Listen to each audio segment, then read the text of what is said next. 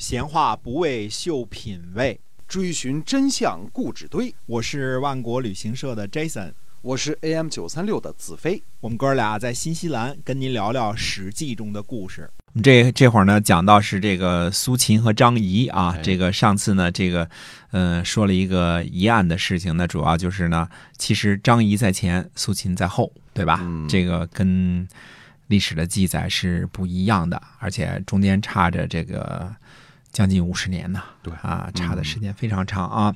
现在我们说到的是在公元前三百三十三年的时候，这个年份也好记啊。公元前三百三十三年，那么老前辈呢，张仪刚刚登场，而在他之前呢，呃，这个这个公孙衍呢，已经在这个秦惠文君那里呢得到了重用了，在这个秦国呢担任什么呢？担任这个呃这个。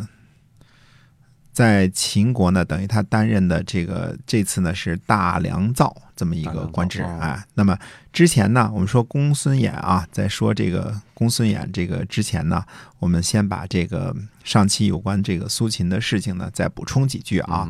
我们说了，这个苏秦、张仪以及精彩的这个合纵连横的故事呢，几乎可以肯定是后世的瞎编。嗯，这段。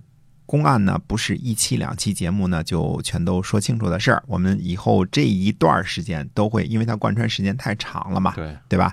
得慢慢的有机会的时候，就把苏秦和张仪这个事儿呢就拎出来，看看哪儿是跟史实不符合的，对吧？嗯。那么苏秦和张仪这两篇列传呢，又是《史记》当中的名篇，尽管呢很多人怀疑过其真实性，但是呢。呃，我看以往呢都是大家旁敲侧击的这个哼哼几句啊，是这个这个存疑啊，什么什么弱弱的抗议一下啊。对。但是，嗯，估计很少有人像 Jason 这样这个直接非常笃定的高声断喝啊，这是假的，对吧？哎。嗯，那么尤其是呢，其中呢这个最精彩的游说之词和这个精彩的这个故事这部分，那么。这部分是假的，为什么我敢高声断喝呢？我又不是历史学家，我不靠着论文吃饭，这个 我我说了也不怕挨骂，是吧？无所谓啊，嗯。那么我们说，那这篇故事是谁写的呢？那如果是司马迁写的，那还是假的吗？嗯嗯。首先，如果是司马迁写的，那么。呃，该是假的还是假的，对吧？是这个事儿，我们得说清楚啊。这这篇东西，它无论谁写的，它是假的就是假的，不是假的不是假的啊。我们不能因为说是谁写的就不予置疑。呃，这个呃，这个哪怕是极度崇拜的司马迁也是如是如是啊。这到了今天，应该不会有人认为是这个两个凡是这个说了永远正确啊。现在人人们对这个世界的认识越来越。成熟客观了哈，哎，对的。那么，更何况呢？这个其中呢，这个文章到底是谁写的这个事儿呢？我们再继续接着往下说，说这个东西，这篇东西到底是谁编的呢？嗯，那么答案是呢，最后把这篇文字加工出炉的正是司马迁本人啊。那么苏秦三兄弟呢，这个故事呢，还有这个张仪的故事呢，都是司马迁这个最后。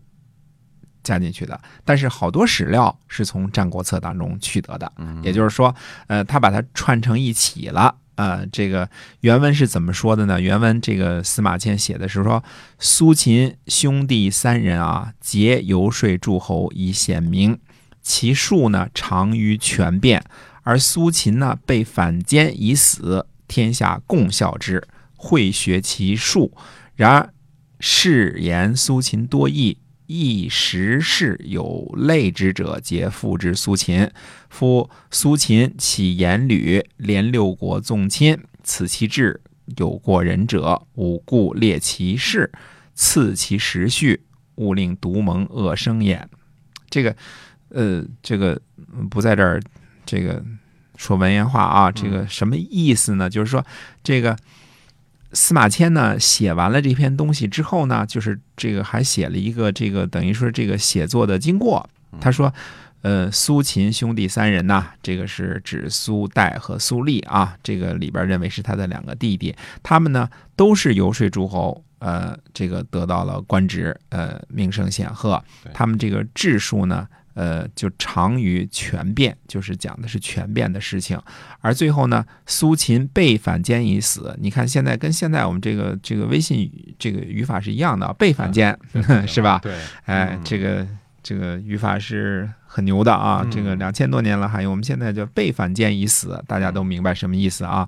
大家呢都笑话他，就不学他这门学说。但是呢，说什么呢？说苏秦呢，这个传说呢有很多不同的版本儿。嗯哎，就是呃，结果呢，这个等于说呢，这个呃，这些个坊间各种不同的版本呢，差不多的这种类似的事情呢，都按在他身上了。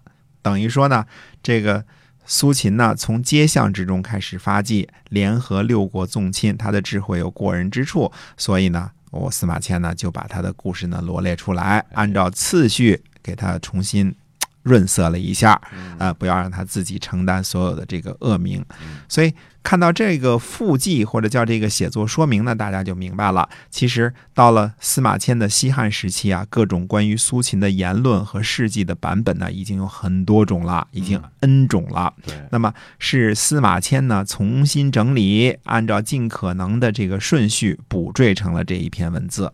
那也就是说呢，这些言辞和事迹是从不同的地方搜罗来的，嗯，其中呢很可能有真有假。对，哎，这个很难说到底是，就是他不能说它里边搜搜寻的这些个都是真的哈。对的，嗯，对的。那么再一个要说的呢，就是《苏秦列传》呢，其实是苏轼三兄弟的合传。他把苏代和苏厉都加进去了啊。那么实际上呢，根据各种这个这个各自生活的年代和这个不同的事迹来看呢，苏秦呢是三兄弟当中最小的一个。嗯嗯，他不是老大，有俩弟弟，而是老小，有俩哥哥。嗯，只不过呢，苏秦比他这俩哥哥名气要大得多这个所以最后这些类似的事儿就都按到他身上了。嗯这也解释了这个苏秦的嫂子说“继子位高而多金”这句话呢，基本上是这个呃。《战国策》里边抄来的啊，这是嗯这这个《史记》当中有大段大段的抄袭这个，呃，这个《战国策》和这个《左传》的情况啊。这个因为历史学家呢，他他只是把这个负责把这个古籍这个记述下来啊，这不能算是剽窃啊，这个说清楚啊，我不是污蔑司马迁的啊。嗯。那么，呃，这段话呢，这句话呢，就是引自这个《战国策》的《战战国策》里边原话叫做“继子为尊而夺金”，我我记得啊，记得是如此啊。哎为什么称他为继子呢？继子，我们知道以前讲过这个延陵继子，继子就是老小、小儿子、老疙瘩的意思嗯啊。这个这个就是最小的儿子。那么继子就是最小的儿子，说明那个苏代和苏厉呢是他的两个哥哥。哥哥，哎，这样他嫂子呢才说继子位高而多金，对吧？嗯那么看来这个这个嫂子这个有点这个这个前居而后宫这个事儿，很可能也是真的，因为这个太正常了，对吧？这个人情世故来看太正常了这。个地位的改变，哎，对了，哎，也就是说，这个文章当中，这篇文章当中呢，呃，有真有假，这就为甄别呢带来了更多的麻烦。如果都是假的，那就简单，对吧？哎，这个把这个这个假的去掉了，说这这都是假的，就像以前我们讲赵氏孤儿似的，对吧？嗯其中有有模有影的，也有一些这个，你说他这个怎么回事？所以你在甄别他这个真假的时候就特别的难，你一点点去去跟破案似的真。假掺和在一起了，这个特别不好找，没错嗯不好哎分辨，没错儿，哎，那么比如说什么事情是真的呢？苏秦最后是在齐国，呃，被以间谍的名义处死的，嗯对吧？被反间已死，对吧？这个是应该是真的，这个不同的史料都有记载，呃。而这个苏秦呢，深受燕王的喜爱，这个也是真的，只不过是哪个燕王，这个是个问题啊。嗯啊，苏秦活动范围呢，大概是燕国、赵国、齐国这三个国家，这个也是真的，嗯对吧？那么司马迁在编纂这个苏秦的故事这个时候啊，就是很大段的就是从《战国策》当中抄的。这个原文摘抄这些个文词和故事呢，出自于战国和秦汉时期的文人。那么司马迁呢，没有能够做到辨别真伪，所以就把这些故事呢就都串联起来了，为这个苏秦和张仪做了列传。这个，但是这个事儿呢，本身呢，其中有真有假呢，不能够责怪司马迁。他充其量呢，只是犯了一个编辑的错误。原始资料呢是前人伪造的。嗯嗯，这个这个是怎么回事？怎么回事啊？这个我们得说清楚。就算是司马迁，比如他他犯了错，我想我那么崇拜司马迁，我也一定会直指其非，对吧？因为这是一种。这才是真正的喜爱呢！整天说你都好的那个，那是忽悠你的啊！对，嗯，说你什么话都好的，这 这这说清楚啊！有问题。哎，对的，在资讯不发达的西汉呢，这个犯个编辑的错误，这不是一个不可原谅的错误啊！嗯，我们前面说过呢，在这之后的几十年的历史叙述之中呢，我们会不断的从各种文献当中找到佐证，指出呢《苏秦列传》和《张仪列传》当中的。与真实的历史出入的地方，这是一个特别漫长的一个翻案过程。但是，呃，如果老是这个纠结这些史料和这些东西呢，呃，我觉得大家听这个节目也就没太大的意思了。那今天呢，我们来欣赏这个赝品当中的一段啊，这个就是我们认为是假的一段啊。虽然是赝品，这但这小说写的还是挺不错的，挺好的。我们现在欣赏的是。赝品是呃伪造的啊，先说清楚啊。这个话说呢，张仪同学啊，这个早年在楚国做令尹，这个令尹朝阳的门下做客啊。后来呢，门客当中呢，有人设计呢偷盗玉璧，呃，这个玉璧呢，应该就是传说当中的那个和氏璧。那么查找贼人的时候呢，其他门客就说呢，说张仪啊怎么样呢？说仪贫无形。必此道相君之弊。啊，就是说呢，说门客当中这个张仪呢，呃，最没钱啊，这个这个一定是他偷了玉璧。嗯，看来楚国相府断案的技巧十分的高明啊，这个谁最穷就是谁偷了东西啊，这个，嗯，于是呢就不由分说就把张仪呢打了个半死儿。啊，张仪呢，是你最穷哎，对，这个。相府嘛，高明对吧？对，就是因为你穷，是 就断出来了。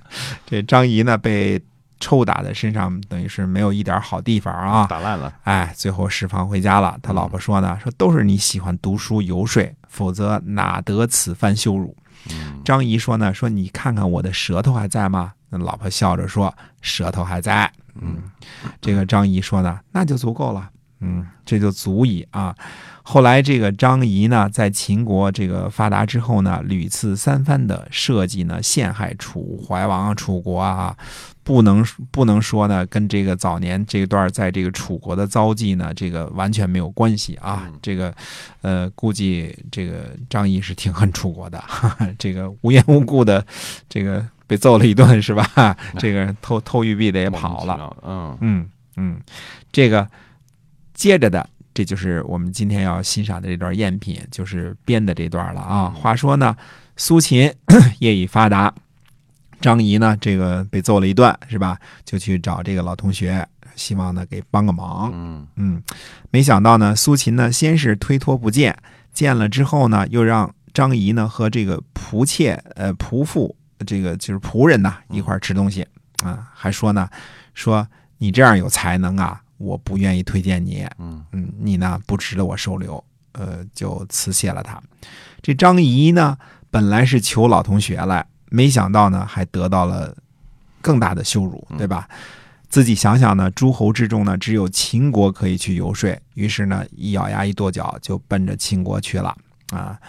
这个穷困贫寒的张仪呢，没想到在去秦国的路上呢，遇见一个好心的豪客。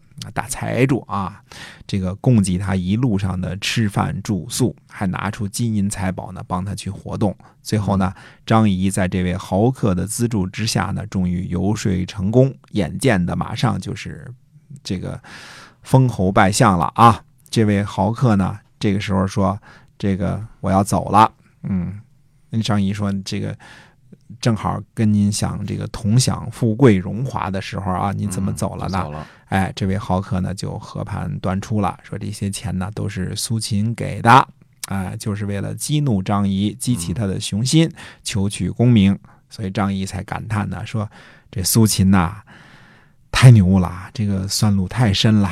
这个只要苏秦活着，绝不帮助秦国呢搅乱了苏秦的好事儿。所以秦国呢，呃，十五年不出函谷关，不对东方的诸侯用兵。这个，这个我们说了啊，这个传奇的故事是瞎编的啊，但是编的真好，对对吧？编的真好。呃，我是简略的啊，没用那些个文言文的那个韵文的那个那个那个一段一段的对话，大家有机会看看原文啊，嗯这个更漂亮啊。嗯苏秦和张仪之间的学问呢，被称作长短之说，或者或者叫做长短纵横之说。是说，嗯哎，这个由于其中呢都是奸谋诡计，没有什么忠信仁义啊，所以向来是没有什么太大的好名声的。哎，哎，那我们苏秦和张仪这段呢，今天先跟大家讲到这儿，呃，下回有时间再跟大家接着说。